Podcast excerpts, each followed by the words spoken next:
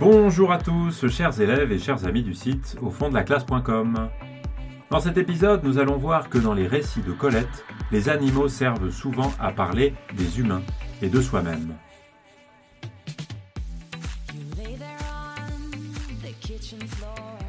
Dans les vrilles de la vigne et dans Sido, les chiens et les chats apparaissent très souvent.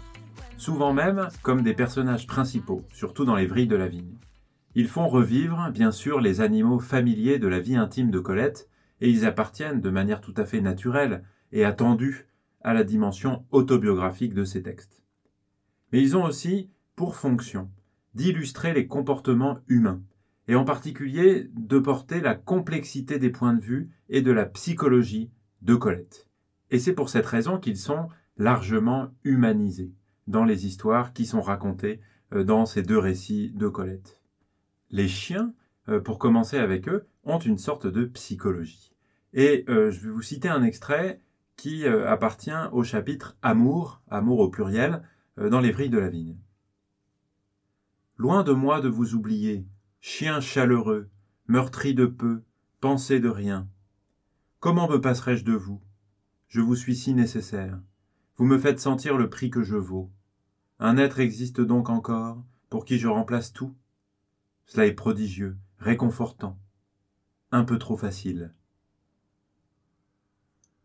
Dans cet extrait du chapitre Amour, les chiens apparaissent comme des êtres chaleureux, des êtres qui se donnent très facilement à leur maîtresse et euh, chez qui ils comblent un très fort besoin de reconnaissance et d'affection.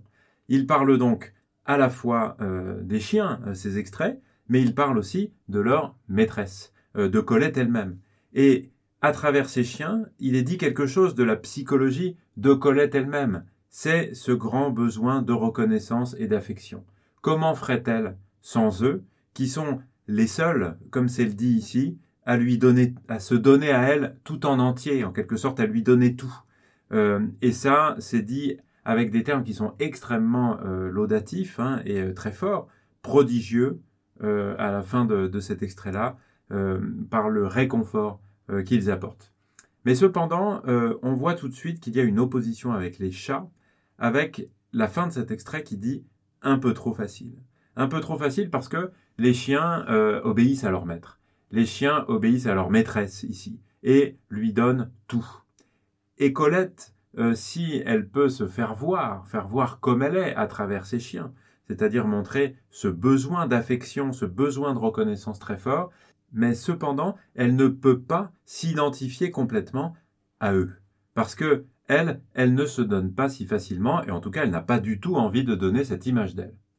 Et c'est pour cette raison-là que apparaît clairement une opposition entre euh, les chiens et les chats.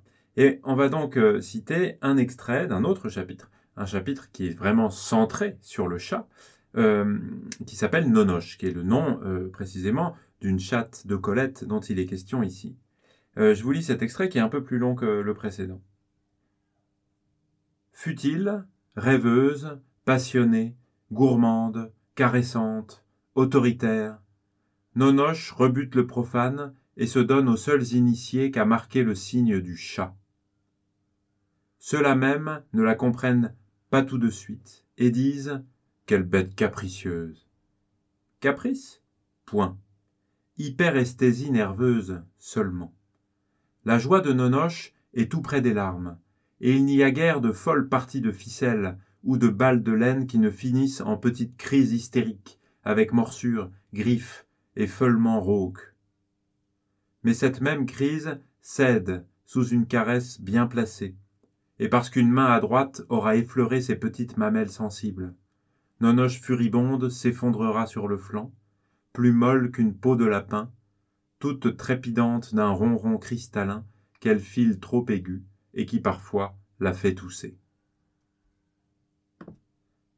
Alors dans cet extrait-là, comment est-ce que le chat, qui est cité ici avec un C majuscule, euh, apparaît?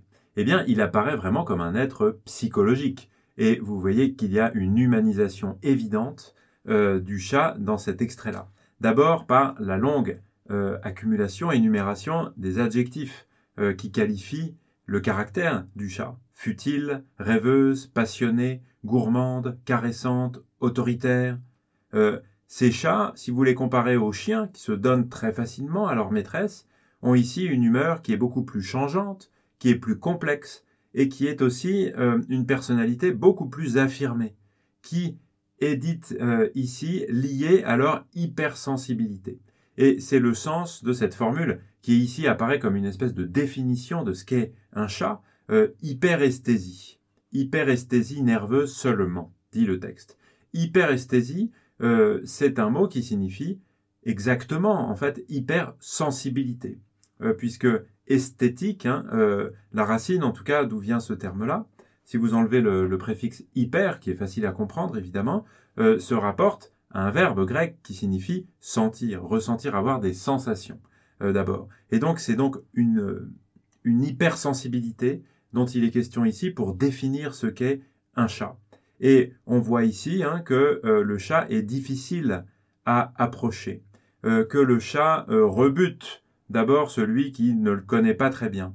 Et donc il exige une initiation, une forme d'expertise. Le chat ne se donne pas facilement, il se donne seulement à qui sait le prendre. Et euh, il est évident qu'il donne beaucoup plus, du coup, et que ce, don est beaucoup plus riche, beaucoup plus intéressant, euh, et, et donne beaucoup plus de plaisir que celui qui est donné par le chien, qui est beaucoup plus facile.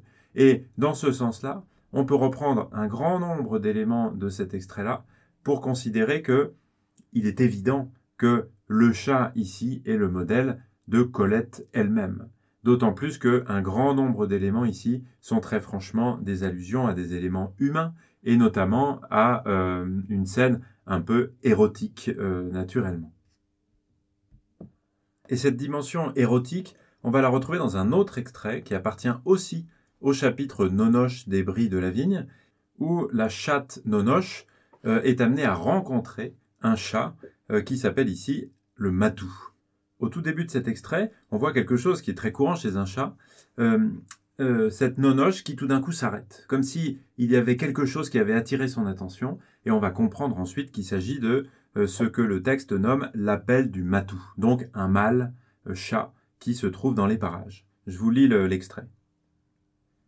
Mais quelque chose arrête court son geste, quelque chose oriente en avant ses oreilles, noircit le vert acide de ses prunelles, du fond du bois où la nuit massive est descendue d'un bloc, par-dessus l'or immobile des treilles, à travers tous les bruits familiers, n'a-t-elle pas entendu venir jusqu'à elle, traînant, sauvage, musical, insidieux, l'appel du matou? Et un tout petit peu après, le texte de Colette euh, propose la tirade au discours direct du chat, du matou, qui parle à Nonoche. Je vous cite encore le texte qui est ici entre guillemets, puisque c'est le chat qui s'adresse à Nonoche. Mes dents courberont ta nuque rétive. Je souillerai ta robe. Je t'infligerai autant de morsures que de caresses. J'abolirai en toi le souvenir de ta demeure.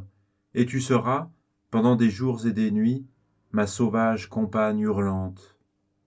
Jusqu'à l'heure plus noire où tu te retrouveras seul, car j'aurai fui mystérieusement, là de toi, appelé par celle que je ne connais pas, celle que je n'ai pas encore possédée encore, alors tu te retourneras vers ton gîte affamé, humble, vêtu de boue, les yeux pâles, l'échine creusée comme si ton fruit y pesait déjà, et tu te réfugieras dans un long sommeil tressaillant de rêves, où ressuscitera notre amour.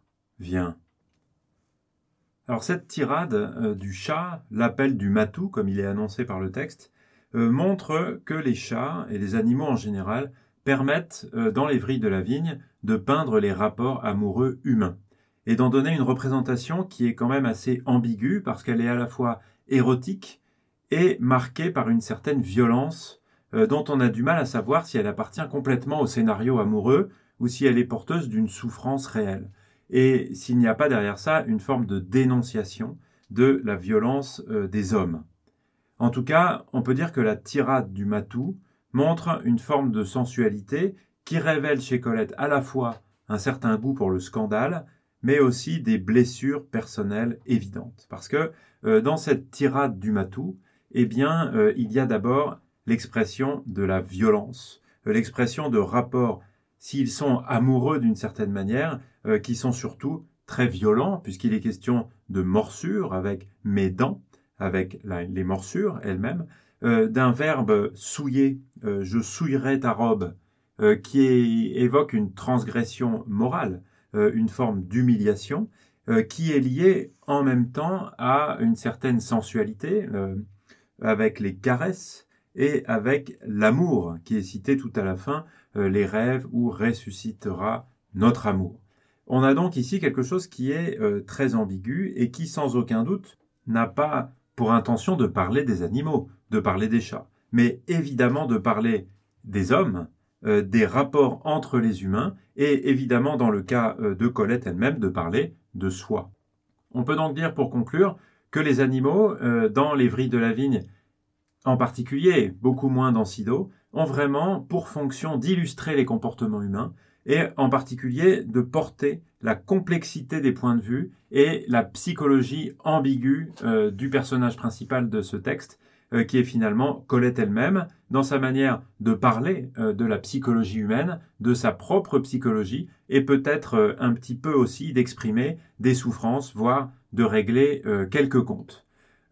pour ces réflexions-là, en tout cas, on s'est inspiré d'un livre dont je vous conseille la lecture, qui s'appelle Études sur Sido et les de la vigne euh, de Colette, par Martine Charrer et qui est édité chez euh, Ellipse. Voilà, en tout cas, ce que je souhaitais développer avec vous sur euh, ces animaux qui sont célébrés pour parler aussi de soi-même et des hommes. Vous pouvez retrouver un certain nombre de choses sur le site internet au fond de la classe.com. Je vous dis en tout cas merci beaucoup de m'avoir écouté et à très bientôt. Ciao ciao